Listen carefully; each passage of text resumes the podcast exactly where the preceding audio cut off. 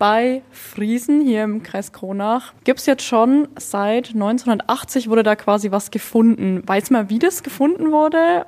Ja, es ist eine, eine dieser ganz besonderen Geschichten, die man gar nicht vermuten würde. 1988 hat ein, wie er sich selber nennt, Hobbyarchäologe und Bodendenkmalpfleger beim Bayerischen Landesamt für Denkmalpflege, ein Herr aus Stockheim namens Gregor Förtsch, Verfärbungen im Boden entdeckt, äh, die auf Brandspuren hinwiesen. Das hat ihn natürlich interessiert. Er hat eigentlich nach, nach äh, steinzeitlichen äh, Stücken, Objekten gesucht und ähm, dann entwickelte sich aus diesem ersten Sichten eben eine archäologische Kampagne, die dann fast zehn Jahre vor Ort mit Grabungen und Untersuchungen äh, dieses ganze Areal eben, äh, ja, ich sag mal, ähm, wissenschaftlich untersucht hat. Und seitdem wissen wir, dass wir dort einen ganz besonderen Fundplatz haben, nämlich ein äh, oder besser gesagt zwei Gebäude aus Stein, die äh, in das 11., 12. Jahrhundert datieren. Das ist sehr, sehr früh ähm, und zwar massive Steinbauten, also jetzt kein Brunnenschacht oder sowas, sondern sehr wahrscheinlich ein Turm und ein, ein Palas, also ein Wohngebäude und eine Art Wehrturm.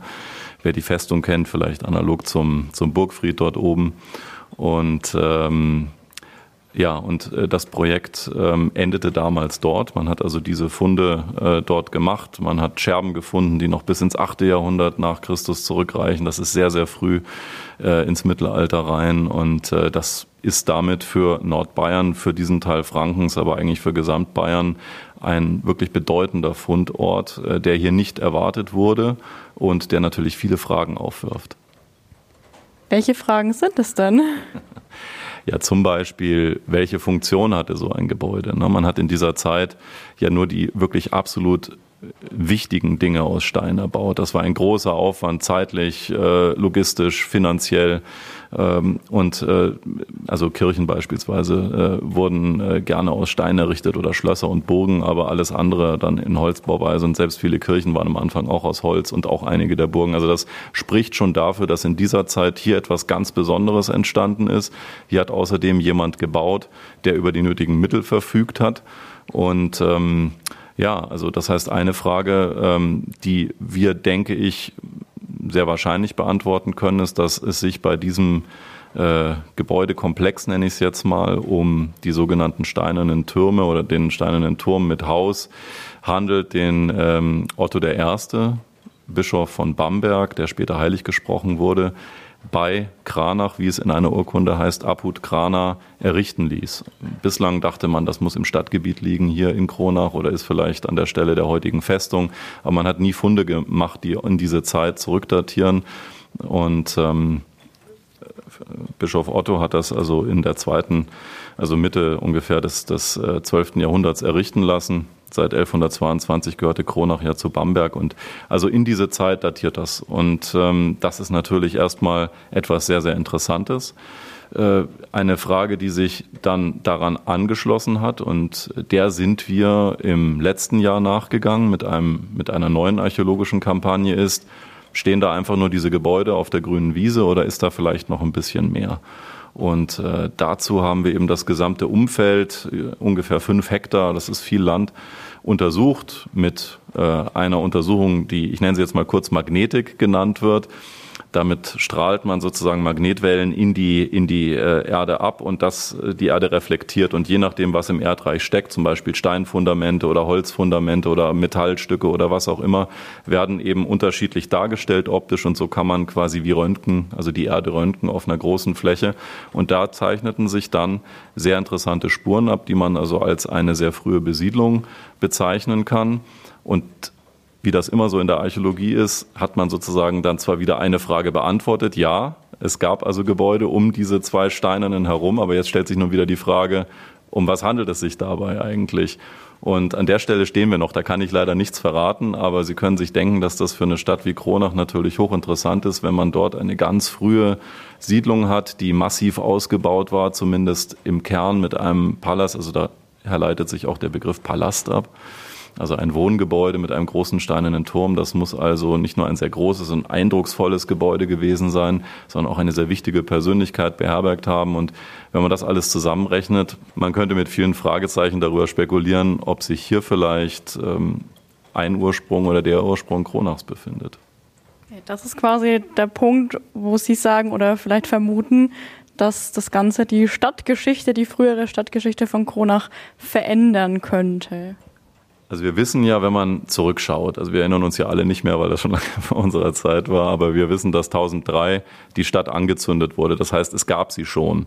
Das wiederum heißt, sie muss ja älter sein, aber wie viel älter konnten wir eben noch nicht beantworten. Und nachdem in dieser Region Frankens, was ja damals in dem Sinne noch nicht äh, Franken war, wie wir es heute politisch vielleicht einteilen würden, aber in dieser Gegend gab es eine überschaubare Anzahl nur von Siedlungen und äh, einen noch viel kleineren Kreis solch massiv ausgebauter Orte. Das alles lässt natürlich Rückschlüsse zu.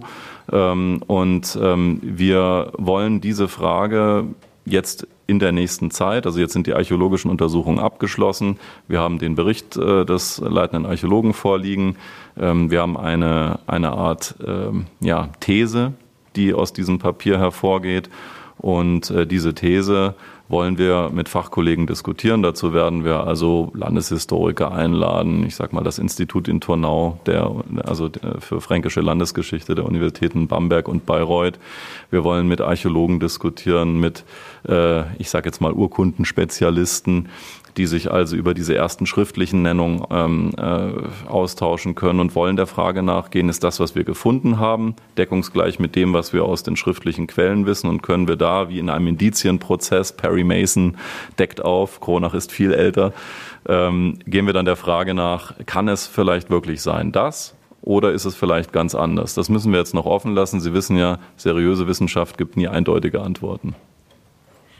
Jetzt gibt es ja bei Kronach auch bei Gehülz diese Heunischen Burg. Ja. Wie kann man das da vielleicht jetzt in Verhältnis stellen oder im Vergleich in der zeitlichen Geschichte? Wäre jetzt die Heunischen Burg dann älter oder das, was man jetzt bei Friesen gefunden hat? Ja, die Heunischenburg äh, ist natürlich der absolute Spitzenreiter. Die ist ja also äh, aus der aus der Bronzezeit. Also da äh, befinden wir uns also mindestens zweieinhalbtausend Jahre vorher. Also die Heunischenburg ist nicht zu überholen ähm, oder zu überbieten. Das ist sicherlich auch ein anderer höchst spektakulärer Fundplatz und äh, schön, dass Sie es ansprechen, äh, weil wenn man an Kronach denkt, äh, vergisst man immer so ein bisschen, was wir auch an archäologischen Schätzen außenrum haben und das alles spricht natürlich dafür, dass unsere Region schon immer von Interesse gewesen ist, weil hier eben Handelsrouten lang liefen. Ich sag mal von West nach Ost und von Nord nach Süd, ähm, weil es hier äh, besonders günstige Plätze gab. Äh, man kann die Spur ja weiterziehen. In der Bronzezeit haben wir auch ganz andere Aufteilungen. Denken Sie an den Muppberg in Neustadt bei Coburg oder äh, an den Staffelberg. Dort ist ja auch eine große keltische oder bronzezeitliche Siedlung. Die Leute kennen meistens Kelten, ne? wenn man von Bronzezeit spricht oder Späturnenfelder Zeit. Das sagt ihnen nichts. Äh, also wir reden hier von, von keltischen Siedlungen. Also wir sind schon ein sehr frühes Siedlungsgebiet. Die Spuren reichen bis weit in die Steinzeit rein. Natürlich sind wir nicht permanent besiedelt gewesen, aber also kontinuierlich an einem Ort, äh, aber eine Region, die immer wieder ähm, für neue Siedlungen ausgewählt wurde, scheint ja offensichtlich eine gute zu sein. Und insofern ähm, kann Kronach äh, da durchaus stolz sein, die Heunischenburg zu haben, denn nördlich der Alpen ist das ja die einzige so bekannte Steinbefestigung aus dieser Zeit, die wir haben. Und das ähm, ist eine Sensation, die man gar nicht oft genug Sensation nennen kann. Deswegen sage ich es eine Sensation. Aber äh, natürlich nicht für jedermann. Aber sie ist äh, eben auch erschlossen, wenn man auf die Heunischen Burg oder zur Heunischen Burg fährt kann man dort parken. Man kann sich äh, jetzt sehr bald auch mit einer neuen Beschilderung, die wir gerade anfertigen lassen und anbringen lassen, dann vor Ort informieren. Sie ist auch zum Teil rekonstruiert. Also alles Dinge, die man natürlich auch in Richtung Friesen denken könnte. Und es wird auch wahrgenommen. Es liegt auch wieder auf Wanderrouten. Ich glaube, der Frankenweg oder wie der heißt, Frankenwanderweg führt dort lang. Und ähm, ja, und das sind also so die Kleinode um Kronach herum. Also diese archäologischen Schätze, wie Sie es gesagt haben, das soll schon, die Stadt hat da schon vor, weiter was damit zu machen, auch Richtung Tourismus. Selbstverständlich, das war eigentlich der Ausgangspunkt. Es fing damit an, dass eine Kronacher Archäologin Julia Blumenröther, die jetzt an der Universität in äh, Erlangen gerade promoviert, ähm, ja, gefragt hat, ähm, wollen wir nicht mal was mit dieser heunischen Burg machen? Das hat dann der Stadtrat aufgenommen, hat gesagt, wir wollen das touristisch stärker nutzen, besser als wir es bisher getan haben, einfach weil es eben wirklich eine Sensation ist. Ähm, und ähm, ja, äh, Daran anschließend haben wir dann eben noch zwei archäologische Untersuchungen dort durchführen lassen über sogenannte Ehrenamtsprojekte, die durch das Bayerische Landesamt für Denkmalpflege finanziert werden, denn ohne Geld können sie nichts machen. Das war 2019 und 2020. Die Berichte liegen vor und auch im Ergebnis dieser Berichte haben wir jetzt diese neue Beschilderung gemacht. Das ist also dann eingebunden in ein neues touristisches Konzept und auch sicherlich Friesen wird einzubinden sein. Das sind ja nicht die einzigen Orte, die wir, die wir wählen können. Also es gibt sicherlich im Umkreis von Kronach mindestens fünf, sechs noch andere wirklich interessante Orte, die aber noch gar nicht erschlossen sind. Und das könnte beispielsweise ein neues Angebot sein, dass man sich auf die historischen Spuren, vielleicht auch die unbekannten historischen Spuren äh, dieser Region begibt und äh, da vielleicht eine Art kleinen Wanderweg draus macht. Da sind wir noch am Planen, aber es soll auf jeden Fall jetzt nicht dabei bleiben, dass wir mal unter die Erde geguckt haben, sondern wir wollen daraus was machen. Wie geht es vielleicht jetzt weiter? Also Sie haben jetzt unter die Erde, unter die Erde geschaut. Äh, wie es jetzt weiter mit den Untersuchungen in Friesen? Also an erster Stelle müssen wir äh, jetzt erstmal die Fachkollegen, die Fachkollegen versammeln, die äh, uns dabei helfen, das, was wir gefunden haben und das, was wir daraus ähm, rückschließen, zu ja, zumindest mal äh, zu überdenken. Also dass äh, man, man lernt in der Regel mehr, wenn man sich mit, mit erfahrenen Kollegen austauscht. Denn äh, bislang galt dieser Ort eben einfach nur als eine Befestigung oder ein, ein, ein äh, kleiner Adelssitz, aber man hat ja noch nicht gewusst, dass es dort zum Beispiel eine Siedlung außenrum gab. Und das hat natürlich Konsequenzen. Ne? Wenn Sie eine neue, eine neue Quellenlage, eine neue Wissenslage haben, müssen Sie die neu bewerten. Und wir sind schon sehr, sehr gespannt darauf, was die Kollegen dazu äh, sagen werden. Und äh, daran knüpfen sich natürlich ganz viele Fragen. Also beispielsweise, wie geht dann die Stadt auch damit um, wenn, ich will jetzt kein Ergebnis vorwegnehmen, aber sollte das Ergebnis zum Beispiel sein, dass man davon sprechen kann, das wäre durchaus denkbar, dass sich hier die Ursprünge Kronachs befinden. Wie, ähm, ja, äh, wie bewerten wir dann unsere Geschichte neu? Was schlussfolgern wir daraus? Was, was, was nehmen wir daraus mit? Äh, hat natürlich auch eine, ähm, wie soll ich sagen, einen gewissen Output an äh, an, an Fachpublikationen dann äh, bringt das mit sich. Also Gregor Förtsch, den ich schon genannt habe, der der Entdecker dieser Fundstelle ist, der übrigens auch bei der Heunischen Burg mitgegraben hat seinerzeit. Das war dann äh, in den, äh, in den auch 80er und 90er Jahren. Da wurden also all diese sensationellen Orte entdeckt. Äh, der bereitet gerade ein Buch vor. Wir selber werden sicherlich eine Art Tagungsband rausgeben. Und dann muss man schauen, vielleicht muss in der bayerischen Landesgeschichte oder in der Landesgeschichte Frankens Kronach dann doch äh, im Ranking irgendwie ein paar Stellen nach oben gesetzt werden. Auf jeden Fall eröffnet es neue Perspektiven, stellt neue interessante Fragen, die man behandeln kann. Und wir bereiten ja auch aktuell unser Stadtmuseum vor. Das ist baubedingt geschlossen seit einiger Zeit und wir planen also 2026, wenn alles gut geht, ähm, spätestens 27 die, die Wiedereröffnung. Und da wird natürlich dieser Teil der Geschichte der Region auch eine Rolle spielen. Also das heißt von der Steinzeit über die Bronzezeit, über die frühen mittelalterlichen Funde, die wir zum Beispiel in Friesen haben, äh, bis in unsere Zeit hinein. Also zumindest bis zur Wiedervereinigung. Und das ist natürlich ein großer Bogen. Aber wir haben auch fantastische Dinge, die wir zeigen können. Denken Sie an den goldenen Helm von Thonberg beispielsweise. Thonberg bei äh, Kronach ist jetzt im Germanischen Nationalmuseum zu sehen. Äh, es gibt fantastische Steinzeitfunde. Der älteste Faustkeil Bayerns ähm, ist nach meiner Kenntnis in Kronach gefunden worden. Also wir haben schon Dinge, die wir zeigen können, bis hin zu Funden der Heunischen Burg und auch spektakulären äh, Funden in Friesen, die also die also deutlich machen, dass wir hier nicht einfach nur eine Durchgangsstation waren, sondern dass hier wirklich anspruchsvoll gesiedelt wurde und dass es ein, ähm, ja, ein, ein, ein sehr alter Kulturraum ist. Nochmal äh, zurück zu Friesen. Ähm, neben diesen steinernen Mauern, die man jetzt entdeckt hat, was hat man noch gefunden?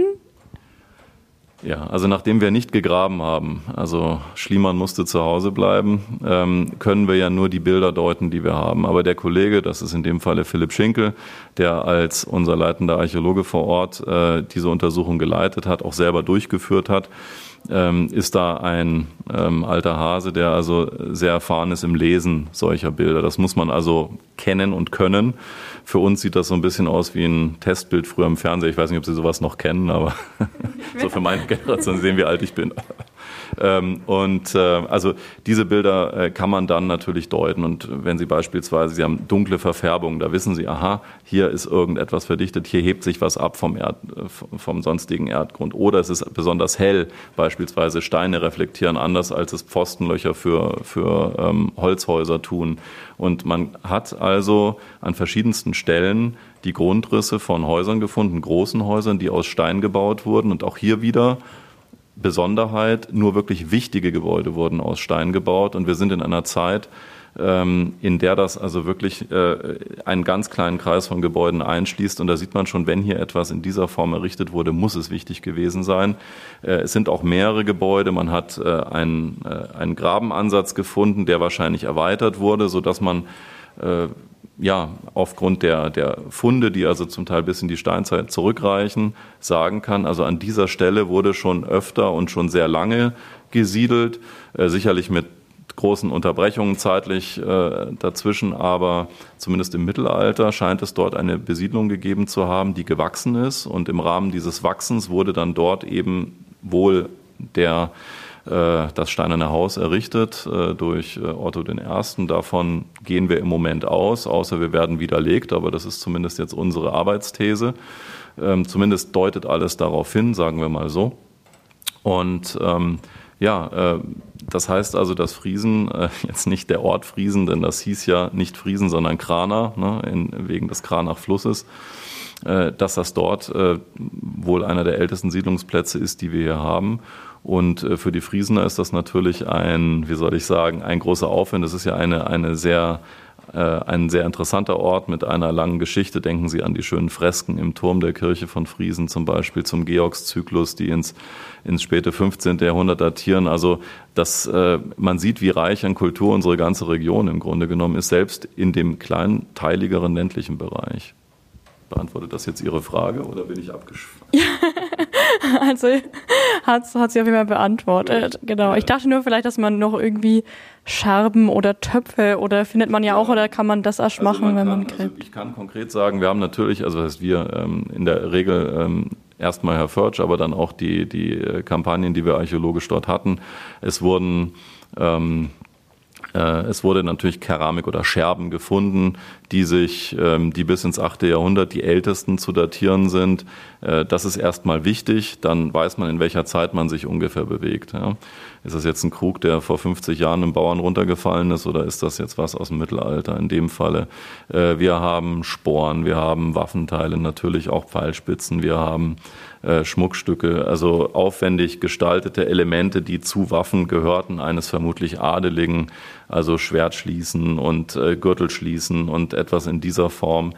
Ähm, das sind jetzt konkrete Objekte, die damals äh, entdeckt wurden und Schlüssel beispielsweise. Ne? Und Schlüssel hatte man natürlich nur, wenn man auch irgendetwas zu verschließen hatte. Ne? Ich meine jetzt keine Truhe, sondern etwas, was man in diese Truhe tat. Also all diese Dinge deuten darauf hin, dass da irgendetwas mit Verwaltung zu, saß, dass man dort äh, kostbare oder irgendwie wichtige Dinge zumindest niedergelegt hat. Und ähm, das sind beispielsweise Funde, die wir natürlich dann gerne in unser Kronacher Museum bringen würden, um einfach diesen Teil auch unserer Geschichte, das Frankenwaldmuseum ist ja nicht nur für die Stadt, sondern für die ganze Region zuständig, also, dass wir diesen Teil unserer Geschichte auch mit Objekten erzählen können. Ja, jetzt ist es ja ein sehr aufwendiges Projekt trotzdem. ähm, wer ist da dabei? Wer macht da mit und gräbt da mit und ist da quasi äh, ja voll mit dabei?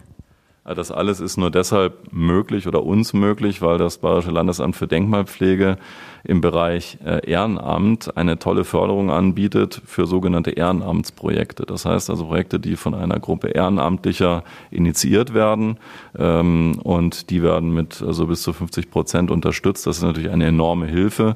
Gleichzeitig wird man auch fachlich begleitet durch das Bayerische Landesamt. Das ist ja auch wichtig, dass man da nicht irgendwas tut. Das heißt, ähm, das ist erstmal das eine. Wir haben natürlich noch andere ähm, äh, Fördergeber, die Oberfrankenstiftung, die Sparkassenstiftung, äh, Kronach-Kulmbach hat uns da natürlich sehr unterstützt. Die Stadt selber hat auch finanziert oder die Rainer Markgraf Stiftung. Also wir haben viele Geldgeber, die den Wert dieses Projektes erkannt haben und uns da seit wir die Ehrenamtsgruppe haben, seit 2017 schon bei der Heunischen Burg und jetzt in Friesen immer wieder unterstützt haben.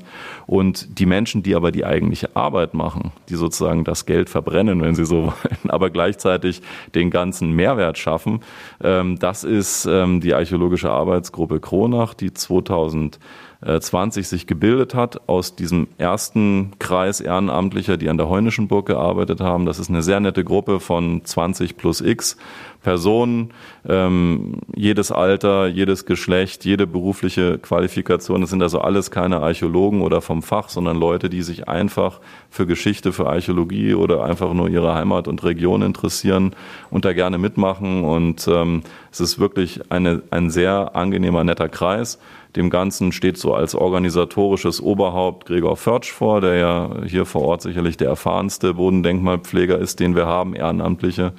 Und dann natürlich unsere Archäologen, also Julia Blumenröther beispielsweise oder Philipp Schinkel, die äh, jeweils mit ihrem Know-how natürlich die Projekte auch ganz wesentlich ähm, geformt haben und uns äh, ja, mit ihrer Fachwissenschaft quasi äh, den Rücken gestärkt haben. Also das ist, das ist die Gruppe. Im Übrigen, wer sich dafür interessiert, ist natürlich jederzeit eingeladen mitzuwirken, kann sich gerne ähm, bei mir ähm, bei der Stadt äh, Kronach melden und ich leite dann die Adresse weiter an Gregor Förtsch. Ich selber bin auch Mitglied dieser Arbeitsgruppe der archäologischen und wir freuen uns über jedes neue Mitglied. Und äh, insofern, also das ist der Kreis, der es macht und das sind die Menschen, die es finanzieren. Sehr, sehr spannend auf jeden Fall. Und ja, kann ich vielleicht auch jedem nur empfehlen, da wer da Interesse hat, geschichtlich oder archäologisch, da einfach in die Gruppe einzutreten und einfach mitzuwirken bei diesem spannenden Projekt. Jetzt haben Sie ja schon Infoabend gemacht, also Bürger wurden schon informiert, es wurden Vorträge gehalten. Gab es denn schon Reaktionen von, von Bürgern, Bürgerinnen? Also wir haben den Abend in Friesen vor allem deshalb gemacht, weil wir als Stadt ja in gewisser Weise Pate dieses Projekts sind. Wir sind nicht der Initiator. Äh, da denke ich, können wir ganz klar sagen, ist Gregor Förtsch, ähm, der auch Mitbegründer der archäologischen Arbeitsgruppe Kronach ist, der Ideengeber gewesen. Aber wir haben das natürlich ähm, wohlwollend begleitet und unterstützt, wo wir es konnten, institutionell, finanziell, logistisch und ähm, sind ja auch in gewisser Weise Pate dieser archäologischen Arbeitsgruppe, die aus lauter Ehrenamtlichen besteht. Ähm, diese konnten sich auch in Friesen erstmals vorstellen. Äh, das war uns auch wichtig, denn die Friesener oder ein Teil der Friesener besitzt ja nun den Grund um die Fundstellen herum. Das heißt, wir haben die Grundstückseigentümer eingeladen, aber auch die Friesener, weil sie ja doch, denke ich, einen eine sehr rege Dorfgemeinschaft haben, ein großes Interesse an der eigenen Geschichte, aber es kamen natürlich auch andere Akteure, die jetzt mit Friesen nichts zu tun hatten, äh, die jetzt nur aus Kronach kamen beispielsweise, ob das jetzt politische ähm, Vertreter waren, äh, auch unser, einer unserer neuen Dekane zum Beispiel, Dr. Müller war anwesend, der auch archäologisch sehr interessiert ist. Also wir haben so ein bisschen all die Menschen zusammengeführt, die sich für Geschichte, Archäologie äh, in Kronach in der Region interessieren und haben ihnen eben diese äh, Objekte vor, äh, diese, äh, dieses Projekt vorgestellt mit den Ergebnissen und als Zwischenstand, würde ich sagen. Und hoffen natürlich, dass wir auch mit, dass wir diesen Schwung, den wir da genommen haben und diese Aufmerksamkeit auch medial ähm, fortführen können, wenn wir das Ganze jetzt wissenschaftlich bearbeiten und dann werden wir sehen, äh, was weiter passiert. Aber die Friesener, so wie ich das wahrgenommen habe, auch die Dorfgemeinschaft, die uns ja ihre wunderbare Dorfscheune zur Verfügung gestellt hat für den Abend, ein sehr schöner Ort, kann man an der Stelle sagen, sehr gelungen saniert das alles bot den richtigen Rahmen. Das war launig, es war zünftig, es war halt bodenständig, wie man das hier auch erwarten würde, aber es war auch fachlich versiert. Also Gregor Förtsch hat den einen Vortrag gehalten über die Frage, könnte dieser Fundplatz, könnten diese steinernen Gebäude eben die von Otto I. errichteten sein, von denen wir bislang nur die Quelle in einem Dokument haben. Und äh, Philipp Schinkel als der leitende Archäologe hat quasi seine Untersuchungen vorgestellt in Friesen und ähm, auch seine Machbarkeitsstudie kurz. Also was macht man dann mit dem Fundplatz? Und das ist vielleicht was, was noch in Ihre erste Frage anschließt. Ähm, wir sind noch am Überlegen, wir müssen als Eigentümer natürlich dieses Denkmal schützen, das ist klar. Das machen wir in Zusammenarbeit mit dem Bayerischen Landesamt für Denkmalpflege die natürlich sehr daran interessiert sind, dass wir vielleicht auch eine touristische Nutzung dafür ähm, äh, ja, aus, dem, aus dem Boden stampfen. Äh, in welcher Form wir das aber machen, das hängt alles davon ab, äh, für welche Lösung wir uns entschi entschieden, entscheiden. Entschuldigung, ob wir jetzt also den Fundplatz quasi wieder verschließen und nur Infotafeln stellen, ob wir teilrekonstruieren mit Infotafeln, wie aufwendig wir das machen, zum Beispiel mit Möglichkeiten über QR-Codes dann äh, äh, sozusagen in eine Art digitale Führung überzugehen mit Augmented Reality-Elementen. Äh, da gibt es ja quasi, ne, der Himmel ist die Grenze alle Möglichkeiten. Aber es wird auf jeden Fall eine schöne, eine spannende Lösung und es wird eine gesamtheitliche, wo wir auch die Heunischenburg mit einbinden und die anderen Orte, sodass die Kronacher künftig bei schönem Wetter im Herbst zum Beispiel auch wissen, wo sie mal hinfahren können. Dann sind wir auf jeden Fall mal sehr, sehr gespannt. Das klingt alles sehr, sehr spannend und kann man schon absehen, wann vielleicht man schon die ersten Ergebnisse wieder hat? Wahrscheinlich schwierig. Also wenn wir jetzt von dem, äh, äh, von dem Fundplatz vor Ort sprechen, dann laufen jetzt aktuell die Überlegungen, was wir dort machen. Ich gehe davon aus, dass wir das dann im nächsten Jahr durchführen werden, baulich. Und ähm, dann, je nachdem, ich meine, wir wissen im Moment ja alle nicht, was kommt und welche Möglichkeiten auch finanziell man dann noch hat, etwas zu tun. Aber der gute Wille ist da, das ist schon mal ganz entscheidend. Und ähm, also ich gehe fest davon aus, dass wir im nächsten Jahr um diese Zeit auf jeden Fall schon ein Ergebnis präsentieren äh, werden können, egal wie es am Ende ausfällt. Und ähm, die Vorbereitungen laufen. Das ist der eine Teil. Der andere Teil, sprich das Museum, habe ich Ihnen ja schon gesagt, das wird noch ein bisschen dauern. Ähm, aber auch da müssen wir im Grunde genommen jetzt schon äh, uns, uns eilen, weil es ja darum geht, auch Objekte, die zum Teil in anderen Zusammenhängen gezeigt werden, jetzt irgendwie wieder nach Kronach zu bringen. Denn äh, ich persönlich bin immer ein Vertreter der, des Ansatzes, dass man Dinge, die vor Ort gefunden werden, auch vor Ort sehen kann. Und ähm, was bringt es mir, wenn ich äh, die besten Stücke in Forchheim sehe und aber den Fundplatz habe ich in Kronach. Nichts gegen natürlich die Kollegen in Forchheim, die dort verdiente Arbeit machen. Und da wird sicherlich auch politisch noch einiges zu tun sein. Aber ich bin da zuversichtlich, dass wir das hinbekommen einfach auch, weil die Museumsplanung sehr solide ist und für die Region auch sehr wichtig sein wird. Und da muss man Regionalgeschichte auch mit Objekten erzählen, mit Originalen. Also drücken Sie uns die Daumen.